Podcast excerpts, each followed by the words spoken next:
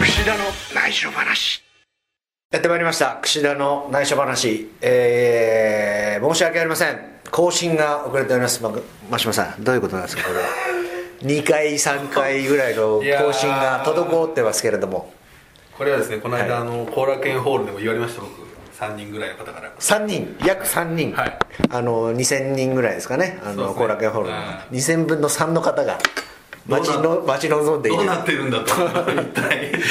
どうなってる？いろいろあるはずだろうと。思いましたけど。だってあのまこれいろいろなあのねはい。あのあんましもですけど。まあ、しょうです。あ、串田です、どうも。これ、あのね、11月の大阪大会の前日にはい、大々的にイベントでええ公開収録と、目打っておきながら、公開して収録したにもかかわらず、あの配信されないっていう。何かあったの？なんかやばいこと言いました、僕。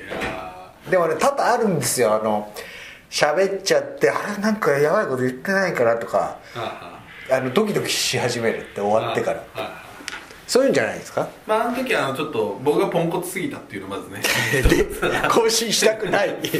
何ですか？その理由は。2日間ぐらい落ち込みました。いやいやしょっぱい試合してすみませんと。これはね前回のアニメイトさんの時はね、はい。なんかこううまくいったんですけど、はいとあまりにも手ぶらでまあなんか事前に打ち合わせしたじゃないですかはい。ちょいちょい、まあ大丈夫じゃないですかみたいな感じで串田君が言ったのを、はい。真に受けたのと同時進行で一個ちょっと僕結構割と重大な任務を遂行してて。それをやってたんでまあ串田いつもだったら、はい。ね選手だったらほらうまくいくだろうと思ったら、こうなんか割とこう「どうしたんですか真下さん」みたいな。なんか違いますねみたいなことをどんどん言われるとどんどん青ざめていく だってあれでねもう一人喋りみたいになっちゃうとそうですよねちょっとね、はい。まあ、それで更落ち新込んだと。をはいしょっぱい試合した時のプロレスラーの気持ちが分かったんじゃないですか？少しは。そんななります？そんな感じですか？もうああもう。表に出たくないね。わあれはプロで放送してほしくないみたいな。なので、はい。あれですよね。でその後ですね井渕選手とのあのインタビュー対談がありましてその後勢いで撮ったポッドキャストもありましてですね、はい。あのちょっと暴走がひどすぎてですね、使えないところばかりであ多の分まずこれもまだこれから編集なんですけど多分10分ぐらい 最終的には。いやいやいや1時間くらい撮りま1したけど。時間ぐらい話したんですけどほぼ使えない。僕あの時もねちょっとぼーっとしてて頭が。あーであの時あのワールドタッグリーグ戦の公式戦でで試合がなかったのではい。結構やっぱねプロレスラー試合がないと調子出ないですねああそうかなんかあの時結構長めのオフ。はいちょっとぼーっとしててあの切り返しがー井渕浩太の勢いのまんまあの 暴走を食い止めることができず。井口さんなんかスイッチ入りましたよねどっかでね。なんかあのまあ多分これの前には出してるとは思うんですいやだから怖いんですよ。どこが使われてあて使われてない。かだからちょっと P とか安全運転には安全運転をやるのでなので相当短くしますよ10分ぐらいで面白いかなと思いますね。はい、危険すぎて話せない。何を話したんだ一体2人はっていうね。まあその辺もあのーなんかああやって2人でじっくり話すこともなかったんであのすごい新鮮というかあのー楽しかったですね。福岡でねその後タッグ組んで、はなんか一瞬だけこうちょっと連携みたいなりましたね。そうですね短い間でもはい。はい。ちょっとおみたいなやりたいなとは思ったのではい。はい。はい。まあねどういう契約こう状態なのか分かりませんけれども契約状態ね新日本プロレスの選手じゃないからはい。はい。はね、今後もこうなんか接点があればなというなんか面白い対談でしたね。まあちょっとねあのー結構評判も上々なあそうですか。非常に。なんかありました？なんか言われたりしました、はい。反響とか。特にないですか？特にないです。特になかった。特にないです。なるほど。あ喋る仲だったんだとは言われましたね。そうですね。意外な組み合わせというかね。まあでしばらく更新が滞っていたこのポッドキャストですけれども、はい。えー今回が年内最終更新とそうですね。ということで。年明けだったらどうしようっていうドキドキしますねそうですね。メリークリスマス、そして良いお年を。そうですね。そして明けましておめでとうございますと。まとめて。一応言っておこうっていうはい、今日はですねあの後楽園ホール大会が終わりましてまさに今日ですねライオンズゲートがあるんですね。そうですねあのーその日の午前中に今、収録しております、あの後楽園ホールでうっかり尾崎さんが年内最終興行ありがとうございました。ってああ言っちゃった。おっしゃってたんですけどみあのスタッフ「ん？あるよ」って ちょっとねいつもだったら例年珍しいパターンですね。そうですね。大体もうあれで終わりなんですけど。今日行かれるんですか？僕ちょっとね違う仕事。はい今日ヤングライオン杯の決勝という決ことで。勝これね。えー、川戸と岡と北村が可能性があると。ただ今北村選手は全勝なんでお岡選手が勝たないとダメ。今日はじゃあ岡対北村と。そうですね。時間は何分一本勝負なんですかね。20分20 20かな。これはちょっと注目だし見たいですね。おそうですか。はそれは櫛田選手この後。いいやライオンズゲート出たいなと思って。あこれ言っといた方がいいんじゃないですか。はい、来年は出たい他団体のね選手とかあもー。いらっしゃいますし。あとねこうじっくりシングルマッチができる場あという意味では。ね北村対櫛田とか。おおやりたいですね。あの魚沼の時のあの川田選手とそうですね。選手の時ねちょっとねあの45年前ぐらいかな。は結構第一試合でうん地方でね、やるっていうのがあって高橋宏夢対櫛田とかね。三上京介対櫛田とかね。三上京介えー渡辺隆明対櫛田とかも結構かなりの回数10回はやってないけどそれぐらいやってま小した松洋平はい。対あ意外とね田中と小松はやってなかった。あやってね。もうその辺になるとちょっとそうですね。田中とはやったことあるかな。意外とそういうのもねなんか僕的には興奮する材料。はい。は他団体系もいいんじゃないですか結構。ということで今年は僕的には試合が後楽園ホールで終わりまして、えー今日新宿フェイスであると。そうですね今ちょっとねそしてスーツ姿ですけどはい。は今日はちょっと取材がありました、ね、取材ともろもろや会社にね。はい。あの経費精算もしないけないい県政がいやいやいや。えこれやっぱり年内最終更新ということでえはあのーまあいろんな方がね、はい。あのー年末になると評価したりとかしてお。ベストバウト MVP ありますね。もう箸にも棒にもかからないと。あー。なんか書かれてましたね。え？何でしたっけ？ブログかなんかでちょっとそうなんですか。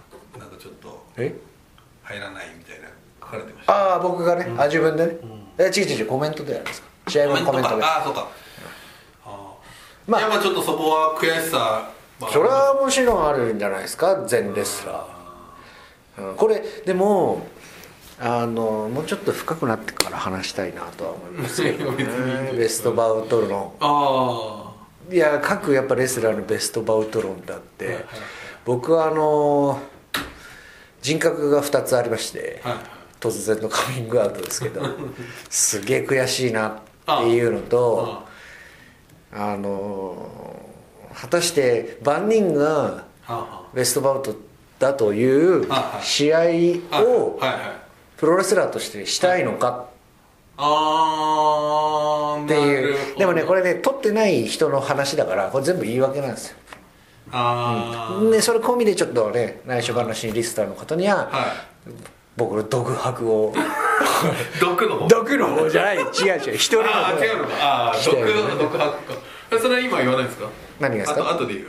いやいやもう今話しちゃってますけどもうすでに。はいまあねそうそうそう。だからなんかそういった中でやっぱり戦い戦い続けるというかあのなんつうんですかわ新日本プロレスワールドを開いてもですね、何千試合何万試合っていう試合をいつ何時電車の中に乗ってる時スマホでこう再生ポチッとしてですね試合見れる何万試合もある中でこう自分が生み落とせる試合っていうのは、うんこれやっぱ今年すごいねハードスケジュールで、あのーちょっと体もしんどかったりする中で、こう 自分の今のコンディションの状態を10年20年いや30年続けられないなと。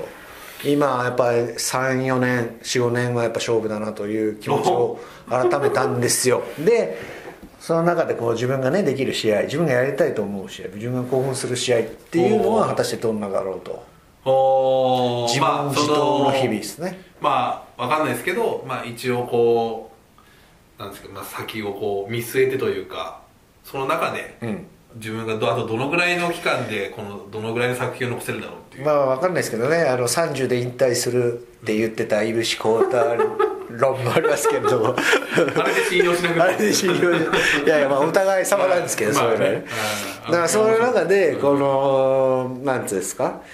あのでも試合してなければ今のプロレスラー今のプロレスっていうのはやっぱ栄えないしこう海は枯れてっちゃうわけですよね。雨が降らないと。一試合一試合何かしらの意味があって意味がないって言い切っちゃえばそれまでだけど、そういう試合もこう大切にしていくっていうのをこう気持ちを改めるますね。こう悔しいなっていう自分も一人いてもう一人の自分はそういう自分がいてその葛藤というかですね。これちょっと伺いたい今年ってまあ東京スポーツはい。のプロレス大賞ベストバウト、えー、1.4東京ドームの岡田選手対ケニー・オメガ選手なんですけど割とこれが結構こうなんかもうさっきおっしゃったこの万人がまあ今年はしょうがないしょうがないって言い方はあれですけどまあこれだみたいなうん感じにちょっと空気的になってますけどうん。楠田選手的にはどうどう思います岡田対ケニーって。いうん。いやもう何ですかね。大阪城のやっぱ60分はずっとやっぱ引きつけられる1時間でしたね。どっちが勝つんだろうと。ファン投票だとそちらの方が上回ってましたねこの間ね。んまあ結局来年になったら来年の試合がいいということになってベストバウトってのは更新されていって記憶がなくなるじゃないですか。そうですかね。うん。そんなことないですか？え残りますよ。残ります、ね。うん。いやそれは自分の中でのベストバウトじゃないですか。うん。みんなが決めたベストバウトって残ります？か。まあ残るんじゃない残る人は残るか。ねまあだからそういう試合もやっていかなきゃいけないんでしょうしでも何か一人の人に突き刺さる試合もしたいなっていう両方二人自分がいるんですよね。こうやっぱ、賛否両論あるぐらいの、うん、巻き込む試合っていうのはねやっぱりそれはだから1時間の大阪城とかうん。あなるほど。問題作というか。うーん。あはんはんはんそうですよね、まあ、近年なかったしねその60分っていうのは。そうですね。まあ g 1とかも僕はちょっとザックの公式戦ばっかり見てましたけど正直ね。ザック対石井戦とか素晴らしいなっていうのとザック対井口選手も良かったしはい。面白かったですね面白かったしなんかまあそういうね。うん。まあでもあれだけいっぱいあって1試合ですからねとなかなかだ何千何万とある中でね。こう自分の試合っていうのをでそこに寄せたら今度自分の試合じゃなくなっていくわけじゃないですか。ほどなるほど。ね。例えば岡田対ケニーっぽい試合をでもできない。できないできない。できないし。そっちを意識したらブレちゃいますね、時間うんうん。でその取ろうと思って取るものがベストバウトじゃないですし、結ね、果的にね。うん。だからこれはやっぱ人の評価っていうのはなかなか難しいもんで、まあでもこのなんだろうな。あの分かりやすいものだけが世の中成り立ってないというかですね、なんかこう変態的思考がある 人はのね見方もだってあるわけだしうんうんそこら辺を全員汲み取ってうんやっぱりいろんな人に評価されるベストバウトってのはやっぱすごいなっていうのはやっぱり思いますよね。だからまあ一概にこれだっていう感想はやっぱり言えないですよね。っていう複雑な思いが年末になるとレスラーはい若干モヤモヤもやもや感あるんで道場に行くんですね。でそうするといろんな選手が会うんですね。で会話はしないんですけど。しないんだ。お互いやっぱもう練習に向き合うというそれしかないっていうね。まあ次を見据えてうん僕だけかなその感そう思ってるのは。でも絶対あると思う僕はだからまあね櫛田選手は今年まあたくさんやられてたわけですけど僕はやっぱ田口戦とか好きですけどねああもうね楽しかったですい。や面なんかそれは、はい。でもやっぱりあれは結構ベストバウまあスーパージュニアジュニアのベストバウトっていう方も結構いらっしゃったじゃないですか、おー田無さんとかねそういう意味ではこう、なんか。まあだからね自分その都度そはこう。自分は自分でしかないのでこう引き続き頑張っていきますということですわね。全力でもう誰かに突き刺さる試合を頑張っていくしかないです。研究研究追求の日々ですね。本当に。だから練習するしかないですね。マジで。櫛田選手的に自分の中で今年好きな試合ってな何ですうかーあとやっぱりイギリスでやったザック戦とかですね。ああ、うんなんか30分ぐらいやったんですけどね、えっ、とトーナメント決勝。準決勝とかですね。うん。あ決勝はオスプレイまあそれもなんかあの海外にいる海外でやってる新日本プロレスじゃないっていうところももしかしたらこう加味されちゃってますんで。ちょっと特別感が。このイレギュラー感というかやばいぞ感。はいはいあの危機的状況はいはいなはい。コンディションか。体も。はいはい、そういうのが含まっちゃうからね。はいはいはい。なんか一概には言えない。まあもちろん田口戦もそうだし 11, 10月のスプレー戦もねうん。あの結果以外で見れば納得する試合だったしいろいろまあ大阪城もね、うん。高橋宏戦も良かったじゃないですか、うん。はい。いろいろそんな感じで。1年本当にね。かあれですね。なんですか？なんかちょっと何ですか？いやいやいやいいや僕もねでも本当にそういう時期が先週先々週ぐらいあったんですけど。なんか若干のこうなんですかネガティブモードじゃないですけど。ネガティブというかまあみんなそうだと思います。やっぱだかなそのやっぱり。なるほど。1年をやっぱ評価されるってふざけんなこの野郎って思ってると思いますよ全員。評価された人だけをありがとうございますって言ってるだけで。どうなんですか？これ評価されてるんで、まあ、例えば内藤さんとかもあー。よっしゃーって思ってるでしょうけど、逆にね MVP 取れなかった岡田選手はちょっとなんだーと思ってるかもしれないし。まあそれは分かりませんけどね本分かんないですよ、これがね、うん。うん。でいろんなね人レスラー像の思惑が渦巻く中で僕はもう切り替えましたね2018年に。なるほどね。だからそういうそうかねその評価されるっていうことがやっぱ走ってる中ではあんまり思わない。そう。思わないってのはですか？思思わ思うんですかね。その要するに常にベストバウトを取ろうと思って試合をやってるわけじゃないから年間ベストバウトを、うん。だそれがずーっと終わった後に、うん。はい今年のこれですっていうふうに、なんかドーンって評価されると、なんかああっていうふうになっちゃうんですかね。そうですね。自分がやってきたことは否定されてしまうかのような。ですよ、ね、かのような。かのような。だからふざけんなこの野郎って思ってるのがもう9割9分。全団体のプロレスラー。あ新日本プロレスのレスラーもそうですし。ーいやだからとだから僕が昔新日本プロレス2009年に入ったんですけどやっぱりその当時はベストバウトあ何でした？MVP とか取れてなかったですよ。ノアの方とかノアの方とかも多かったですし。小橋さんの時代とかかな、うん。そうそうそう。でそうですそうです。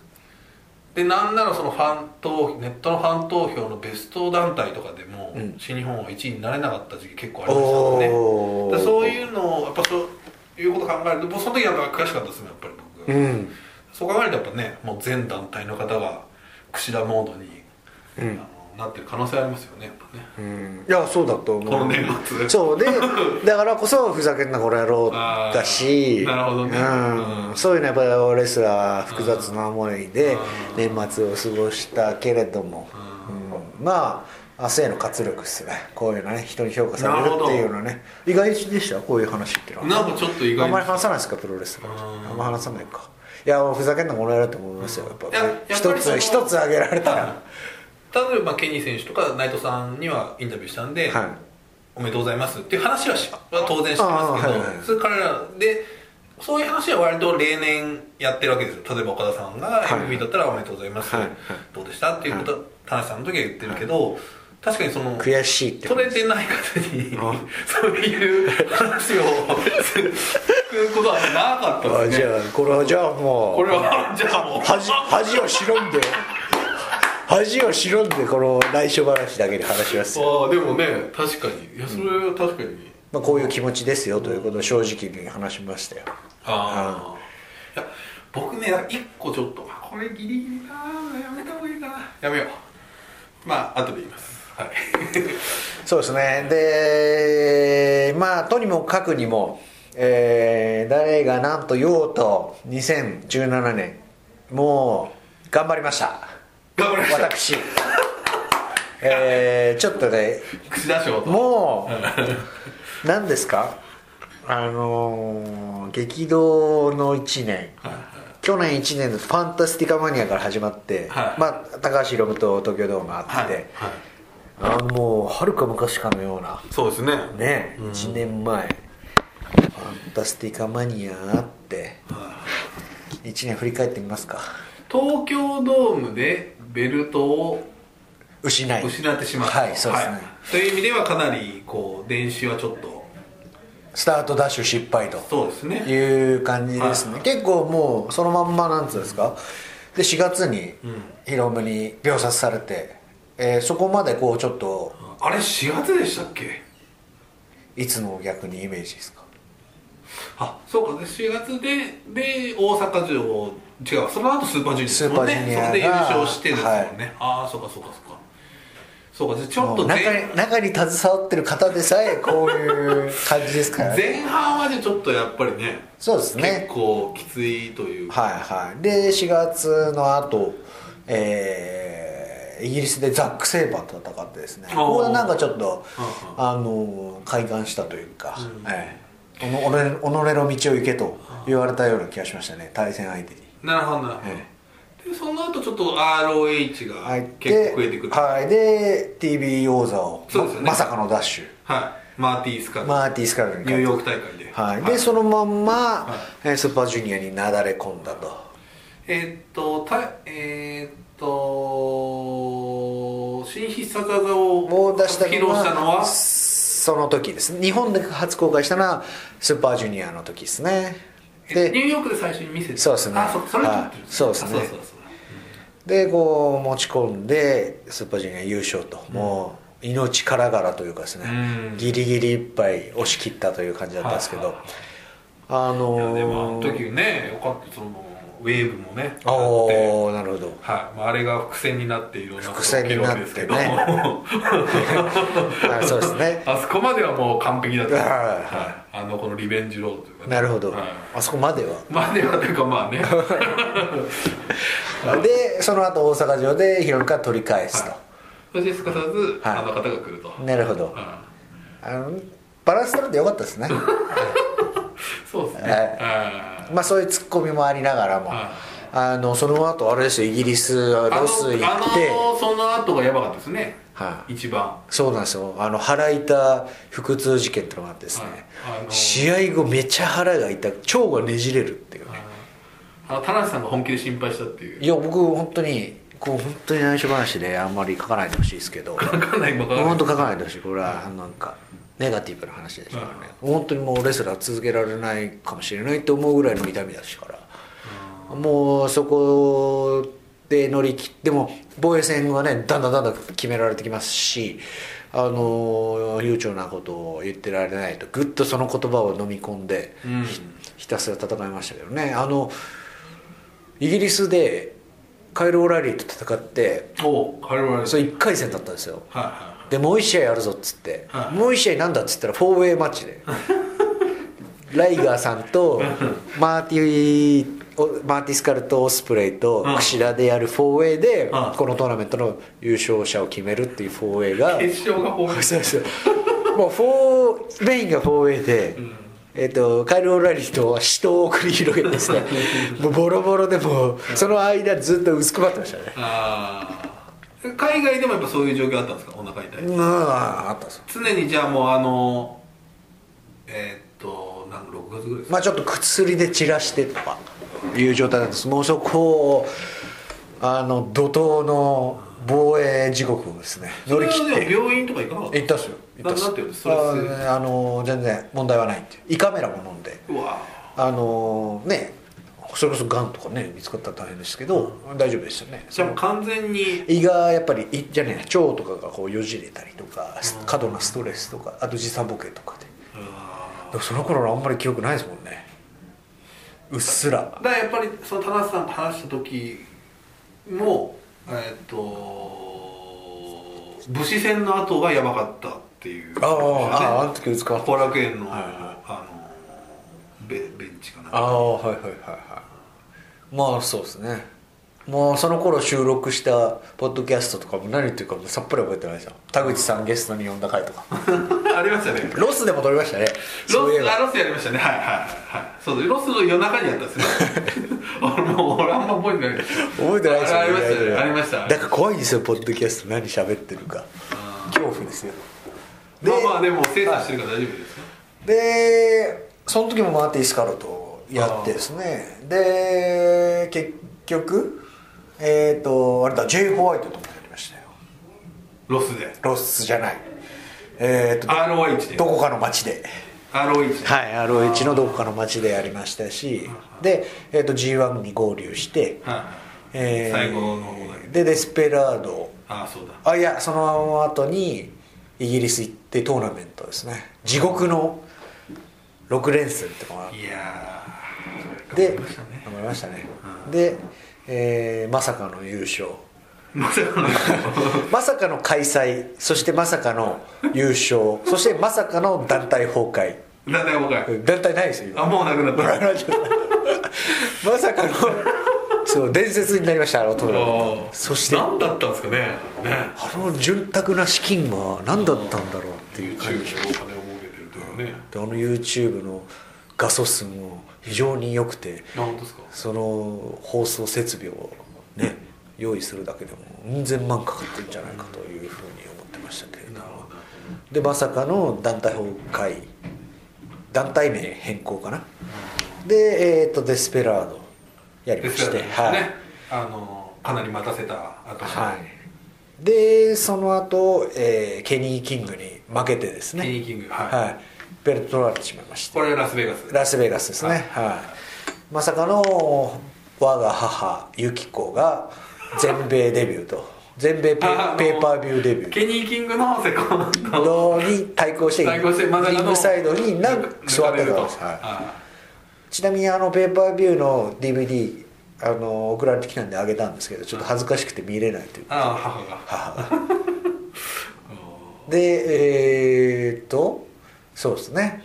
で、えーっと10月オスプレイと両国で。やりまして、えーその後またアメリカ行きまして今に至るでカート・ヒライとジュニアタッグトーナメントと。あのでもジュニアダッグ以来完全に空気変わりましたねカード君への声援の。ああそうですね。覚醒しましたからね、はい。あのあれ一発ですね。一発で。うん。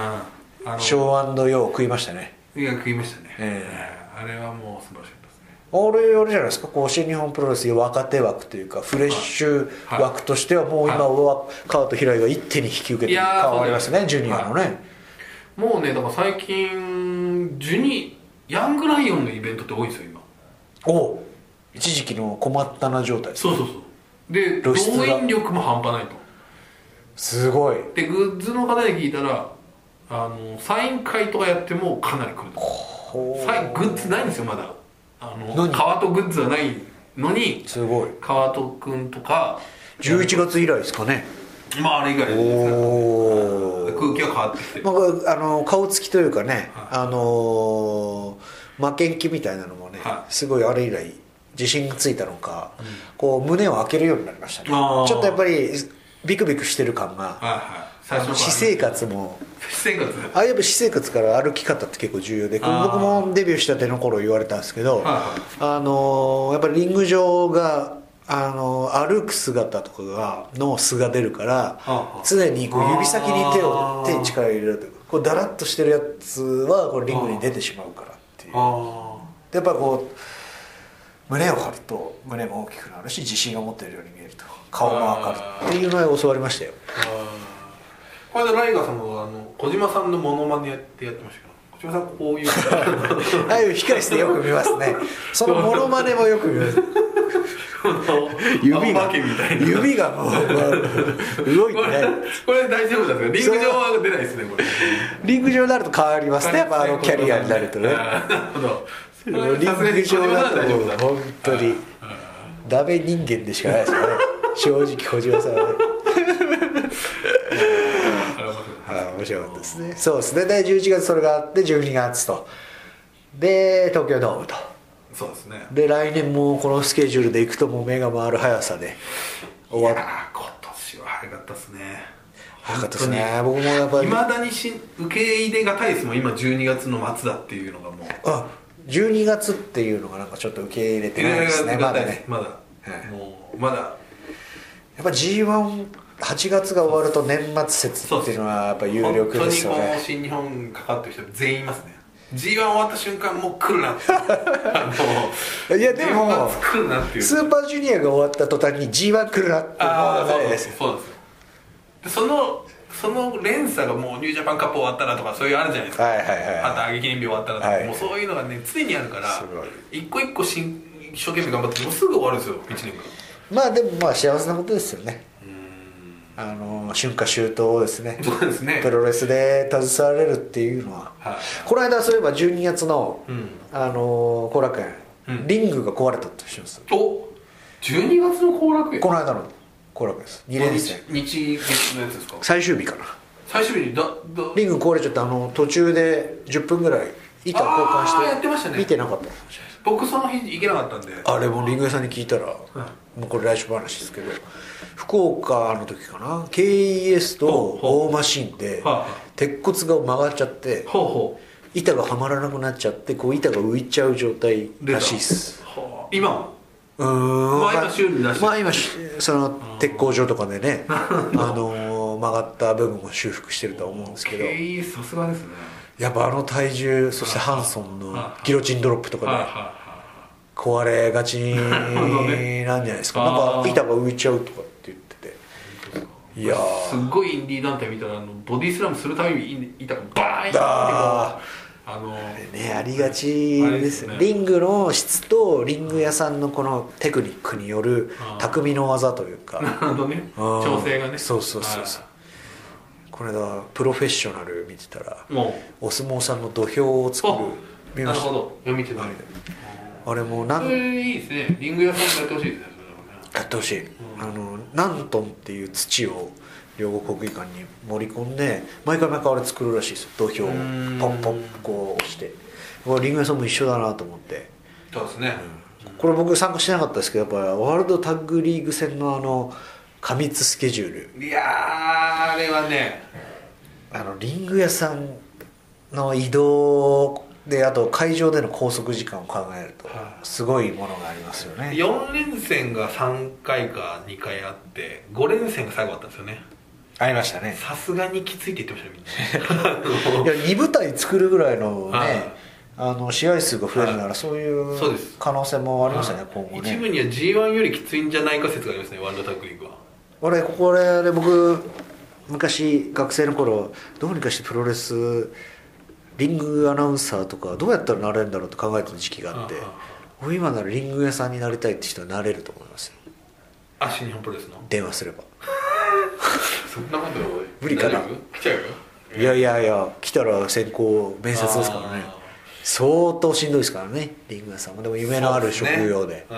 そうね。いう方々がいるからこそ僕らが試合できるというのもありますし、常にねなんかやっぱりこうやっぱあれはなかなか僕もちょっと一回その板とか運んだことありますけど、はいはいはい。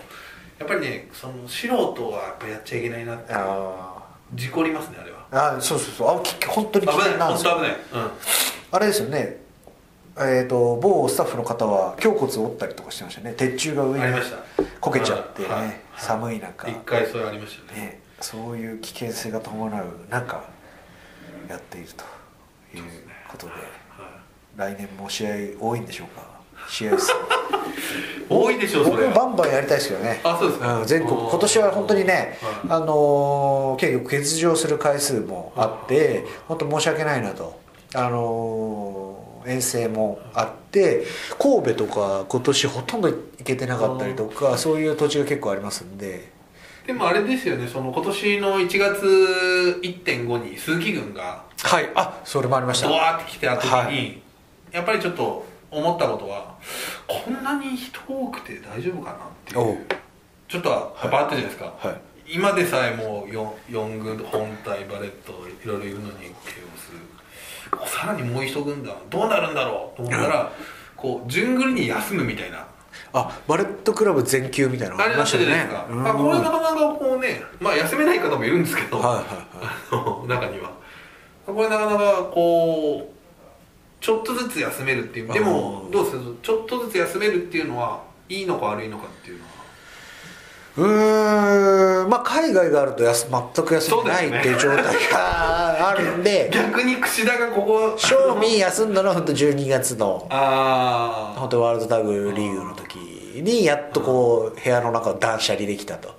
断捨離しまくってですね、あそうねでもそれでやっぱあのぐらいオフがあるとちょっとコンディション調整あの練習がやっぱできなかったですね今年1年。ああの練習もちろん毎日するんですけどあのやっぱ一日の中で試合がなくて練習だけの日うんの練習の質ってのは、うん。もう試合の日の練習の質ともう運命の差なんですよね、これやっぱり試合の前だとやっぱ試合をに重きを置くので、試合ありきの練習、まあそれもそれでねやっぱプロレスラーらしくて、えーその調整の仕方ってのもいいんですけどあのー一旦こうブレイクするというか息を抜くっていうのは僕が新日本プロレス最初に契約した7年前6年前とかだと毎シリーズそれがあったんですよね。そうですよね今ないっすもんね。もうなかったり海外行く人は海外行ったうん。り仕事がある人はあるしっていうのでまあそれはありがたいことですからね。だからこの状況のまま。だからあの本当に年末年始は練習にうん。勤しめるなとお。いうことでコンディションバッチリですよ本当ですか？はい。じゃあこれがねついにはい。来ますけど。はい。これが。これはちょっとやっぱり 4way という形式が刺激的ですね、おはいはい。はいまずね、はいで前例がないわけじゃないですか。スリーウェイまではねあのプリンス・デビットイブシ・コータ、えーローキー。ほローキーがあのなぜかスーツ姿でやったというおーありましたね。ありましたけど、はい。それ以来のビッグマッチのジュニアはい。複数戦っていうのは、まあ本来だったらちょっと毛嫌いというかえ？そうですね。え？なんかこう下に見られてる感というかねは試合順もはそこそこだったりとかあのー見てる側がねはい。誰が勝つんだろうってはい抱きにくいなんとかウェイ戦なんですけど。あのー結構やっぱ ROH とかアメリカがやっぱ発祥うんうん。始まったこの 4way、うん。最初は 3way ダンスっていうね ECW の言い方といかあったりとか。8090年代ぐらいですかね。きっとそうだと思いますね。うん。やっぱ田尻さん、はいはい。スペルクレイジー。スペルクレイジーはいはい。その辺の、ね方たちが、はあの評価を得て、は今にも根付いてる way 戦ですよね、うんうんだからこれあのやっぱ過去のうん。 way 戦と一緒にしてほしくないのは、おやっぱ全員があの IWGP 取りたいとうんうん。いうなんていうんですかねあの気持ちのベクトルが向いているうん。ウェイ戦だとは思いますね、これ結構やっぱり寄せ集め的な感じでざっくりどんぶり感情で「はい今日 5way です 6way です」っていう感じでうん。うん僕も ROH うんやれる時もある。T- TB 王座の防衛戦やったこともあるんですよね。うんうん。ありましたね。ざっくりとこう。はい。ざっくりと。そういうお前も来いみたいな。バトルバトルロイヤル的な要素もありつつはい。そういう面も持ってますけどはい。もうかん今回のこのメンバー見ると違うなとまあね全員ベルトを保持したことある人ですもんね。はい。4人ともチャンピオンクラスというか。戦う意味があるという感じですね。これでもねなんかマーティー・スカルが入ってるのがなんかやっぱりちょっといいなっていう。そうですか。ね。なんか。でやっぱりこの3人だったらまあありえそうなほ感じでしたけどこうマーティー・スカルがちょっとねこうやっぱりうスパイスですか。スパイスとして面白い。落ち着けい。やーちょっと想像がつかないですね。まああのやっぱり一番納得するのは他の3人を完全にノックダウンさせてベルトをはリングの中央で掲げてる絵ですよね。うん。これしかないですね。一番良くないのはまだふたその2人別の2人がピンピンしてるのに あのなんかくない。よくない。って勝ちは勝ちですから。場外ラウンドがやってる間にこうフォアあなた。とかで決まっちゃう。うんあなた。勝ちは勝ちですから、まあ、どう勝ちはいやわかんないですよ。試合っていうかいや勝ちは勝ちでしょ。まあまあそうですよね。試合っていうかどうなるか分かりませんけど。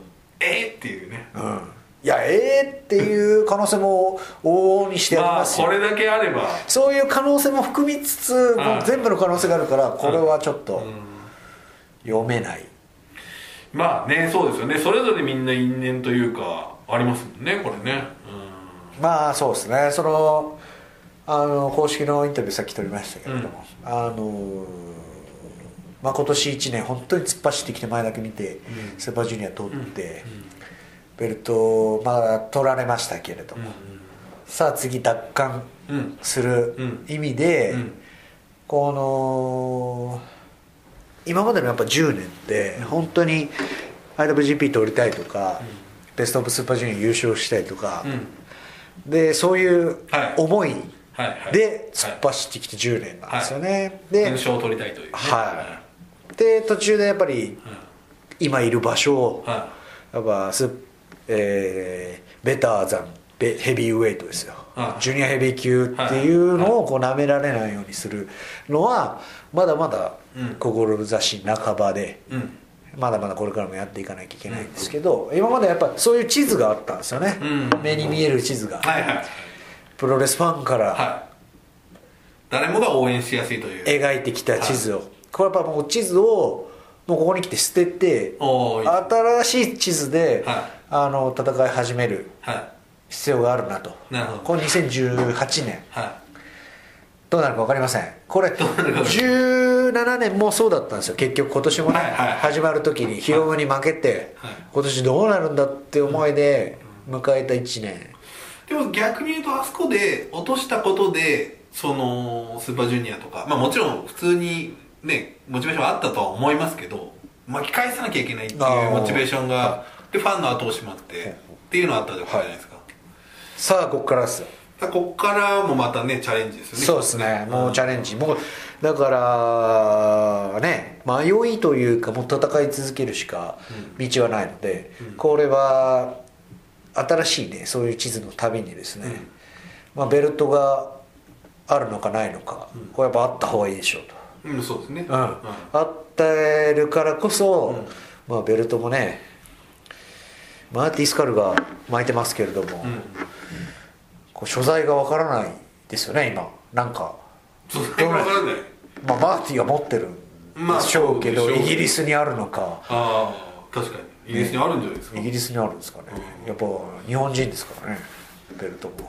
うんこれはだから、うん。ベルトとともに今年も来年も旅していかないとなというふうに思うわけですよ。うん東京ドームも。やっぱ始まりはね華々しく。あのー今週のコラゲンホール終わってブログを更新しまして、うん。であの「ありがとうございました」と1年。でそうすると結構コメントをしてくださる方に、うんうん今年からお。ドームから、はい。両国から見始めて、えー、串田のプロレスを好きになってくれたと。おでこのブログも今年から見始めたという方って多くてあのーそれは結構肌に感じる部分ないですか？あの今年になってその人口がドドドッと増えているっていうプロレうス人口。そうですね。はいなんかあのーあのーもう流れゆく時間の中でですね本当に本当に本当にこう忙しいともちろんもちろん毎試合毎試合全力で戦っているわけですよで後で言われてあの試合がきっかけでプロレス好きになったんですとはいはいはいかあのそれこそビッグマッチとかね。じゃなくてもうん。どこどこ。ああなるほど。会場の6人タッグマッチ。見て好きになって新日本プロレスが好きになってジュニアにも興味が湧いてっていう方とかはあのサイン会とかするとね話していただけるんですけどで今だとやっぱ YouTube とかかな、もう多いですね。ちっちゃい子とかだという。あそう。どうやって見てるの？YouTube きっかけ。YouTube きっかけ。あ関連動画きっかけ。ああなるほど。なんか探したらバラエティ写真あうんバラエティとかね。あそういうのでやっぱり窓口は広がっていると。なんか常にね全力投球しとかないと。そうです。まずいと。誰に誰にも見られてるか分からないですよね。はい。何を見られてるかそうだからまあ気抜いてるつもりはないですけどこれからやっぱり2018年は広がっていく中でよりそういう機会は増えるんじゃないかと思うと気が引き締まるというかですね。何やら、えー社内のホワイトボードに書いてありましたね。お。東京ドーム。そうですね。まあちょっと正確な数はちょっと控えますけど。濁しますけれども。まあ濁しますけどまあちょっと社内の噂ではまあすでに今年のドームの動員を上回ってるんじゃないかとすごいくないですかそれ。まだ2週間ありますよ。ここから売れていくね予定がついて。積み重ねていくだけですからねこうやってね。ほう。で当日券もあると。当日券もあると。当日券がでもあれですよね。売れますからね東京ドームはね。あのなんだっけ。スタンドはもうあーアリーナなくなっちゃった。アリーナもないです。まあアリーナはね例年なくなりますすけど。ごい。でもこれあ。のー橋本さんと広報部はにちょっとはい生の声。をはい聞くとごめん。そんなに情報を収集してない方にとって、はい。でもなんとなく新日本プロレスすごい面白い、はい。はいで見に行きたい、一回見に行きたい、あ一回見に行きたい。東京ドームあるらしい、って方にとっては、はあのーちょっとあのーチケットなんて取れないんでしょ？いや言われますね。ありますよねこの雰囲気風あ潮の今新日本あるある。結構ねでもあの取れないですよねっていう完売、はい。完売完売っていう情報を出しすぎると、そうですね。これ出しすぎるっていうか完売なんですけどね。なんですけどね。そう。でも後楽園ホールとかがはい。はい。絶対いけないでしょってことで、あの高い敷居になってしまうんですよね、はい。はい。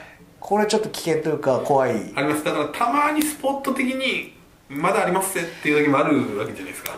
ぶっちゃけ月曜の後楽園きついっすよ。そうですね。まあ平日のね、割といけますけど、はいまあこの間もね完売にはなりましたけど、は絶好調ですってなるとああもう無理だからいいやそうなんですよね。それは足が遠のいてしまう機械損失はなんか申し訳ないですよね、はい。まあ、だからそうこう僕なんかこうねまだありますよみたいなやつをこうツイッターとかでよく出してるんですけど、まだ東京ドームはね見に。東京ドームはこれね売り切れっていうことはさすがにないと思うんで売り切れにねしたいです売けどね。り切れになったらすごいですよ。7万人までね行きたいですけどねね。7万人でウェーブしたらすごいことになりますからこれ、えー。いやだからそれぐらいの今。ああその中で試合したいですねいい試合を、ね。生み出していきたいですね来年も。ただ一つ心配事があってですね目の前にいる真下さんがですね、はい。今マスクをつけてるんですよもう例年こんだけ僕がこの時期体力低下風邪をひくって言っているのにかかわらず僕もう戦々恐々としながら今。いや予防ですよ。予防。で大体道場がノロウイルスとかす大流行してるんですよ去年とかも。今あ去年？去年。あ今あの小林さんが今流行ってる薬局で売ってる1000円いくらうん。のキャップを開けてはいありますね。空気中にこうノロウイルスをうん。除去する。除去するってあれを地道な努力は。あ置いてもらってますけれども。あ一人倒れたらね続々といきますやばいっす、はい。ちゃんことかほらやっぱみんな箸つけてるから。みんなで食べるやつだじゃあ食器とかも兼用そうだ。ですよね。ね。ネットでそうなんですよ。そんな中で新日本プロレスはい今年1年本当に皆さん応援ありがとうございました、おはい。これは本当に切実にファンの方の声がですね、はい。やっぱ力になりました、うん。これやっぱりキャリアを重ねていくことにそのありがたみっていうのを本当に感じますね。これやっぱり、えー、23年前45年前の僕の口からのこの発言はあのちょっとなんだろう本心で思っててもまたまたって茶化されがちなんですけどこうやっぱキャリアを重ねていくごとにもうそれでしかない。もう頑張る原動力っていうのはもう本当にはやっぱりね練習に試合に気が向かない日だって365日ねキャリア12年あればはい。1日ぐらいありますよねそれでもやっぱりね昨日聞いた歓声とかはい。サインね会で喜んでくれる姿とかやっぱそれでもやっぱあとはね今年すごい思ったのはやっぱ控室入って真壁さんとかレスラーの顔見ると、おいすっげえ元気になるなと思って。道場行くと元気になるなあプロレスラーってすごいな。あああ元気をね。元気をもらえる。うん特に真壁さんとライガーさんが揃ってると異常な盛り上がりがありますもんね。常に、はいこの間も公開放送でねちょちょろっと控室に行きましたけどあ元気だなこの人。もうライガーさんも、あどっちかというと棚橋さんとかねあの、まあちょっとこうインな感じ。じんわり文化系。じんわりして。じるんわりしてインドむしろインドほらひたすら若手をいじり続ける結構待ち時間長くてずっとやってましたからね。僕やっぱね試合で負けたりとかねあのタイトルマッチ負けてとか怪我したりとかでもそれでも明日練習しなくちゃいけない、はい。明日から巡業だって時にやっぱ相乗効果かもしれないですねこれは。本当に。対戦相手からも気もらえるかも。はい。もらえるしお客さんからももらえるし本当にプロレス会場っていいなと思仲間からももらえるし。仲間からももらえるしなんか本当にその中で今年1年っていうのは本当にいろんな山あり谷ありだったんですけどプロレスラーとして自分を見つめ直せたですね。大事なものとか。はい。はい大丈夫ですか？大丈夫ですよ。早くアップしてくださいよ。いやいやもうちょっとね。鮮度が落ちないうちに。鮮度がな。ちょっとね時間が。でもあれですねあのーまあちょっと試合順のことを言うとあれですかもしれないですけど。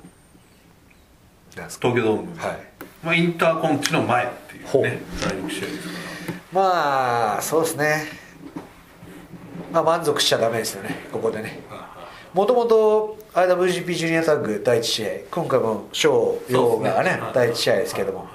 やっぱ試合順関わらず文句言わず、あのコツコツと試合内容結果を残してきて今ねいますんで、はい、これからもそれはうん。本当に、あの継続していきたいなと思います。これやっぱ見た目的なね派手なインパクトないかもしれないですけどコツコツとねうん。信頼を得ていくというのは僕のやり方ですから頑張っていきたいですね。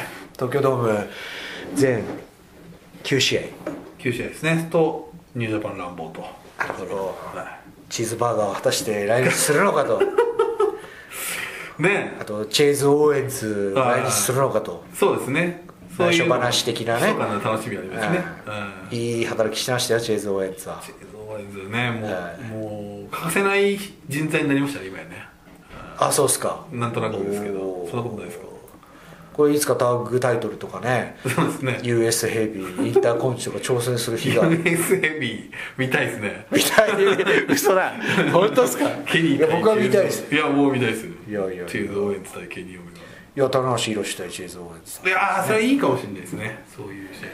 J. ホワイト来えー、と凱旋帰国ですねねちょっと田中さんがね残念ながらちょっと。ちょっと心配ですけどね。心配ですけど、まあ仕上げてくれるでしょう、うん。きっと、えーもう棚橋さんのポッドキャストこそやってないですか？らやってない。全くやってないですからまあこれね選手の調子に左右されるポッドキャストですからね。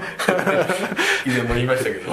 以前も言いましたけど。あとは僕の精神コンディション いやそれは僕の精神コンディションだって 考慮してくださいよ。今年一番あれがやっぱきつかったですね。いやいや。僕の中では。いやでも傷だらけでもこうさらやってさらけ出していきましょうよ。聞き直すでだからさっきあれあれですよもう。ちょっとこの試合見返したくないなっていうやつですそういう時は「えい!」ってやっちゃう。えいっていうね。もうノーチェックで出す。アんップするっていうね。そう事故がそうですね。じゃあ来年もね、はい。えーそろそろ、えー、54分喋りましたね、はい。えーポッドキャストちょっといろんなゲストを呼んでまたやりたいですね。そうですね。呼んでない方も結構いますんで。ちょっといぶし会がねちょっとどうなってるかプシ会はもう5分ぐらいで終わってるかもしれな。いですけど最短でね。ちょっと僕もね調子悪かったからな。僕やりたいな。あー3分は面白かったですそうですね。じゃあもうこれは次次回は新年ということでね。そうですね。開けたらファンタスティカマニアか最中にでもね、はい。やりたいと思いますんで、はい。えー1月3日プロレス祭りもあります、はい。えー1月4日1月5日はもうチケットがないと。4月5日はない。当日券だけかな。まあ当日券はありますけどね。そうですね。ぜひ1月4日皆さんね。ファンタスティカマニアの売り上げ売り受けもすごいんですよねね。これ去年と違うのはワールドで1年間実況解説をしてたってことですね。あそのだからやっぱり、ねいや少なからずあれは結構あるんじゃないですか？あると思いますよ。ねルチャファンの拡大というかね。はははルチャだからいいやっていうね、うん。人もまあいたかもしれない。そうですねパスするとかまあちょっと普で段と違うんでしょっていう札幌2連戦もありますしね。ありますもうすぐ。もう社内はもうそっちの方もやってますから。そうなんですね。もう札幌の話もしてますからだいぶさあ働きましょう。2018年も、はい。頑張りましょう、はい。ということで、えー、串屋の内緒話今日聞いた話は全て内緒でお願いします。はい。それではよー串田の内緒話。ありがとうございました。ご清聴ありがとうございました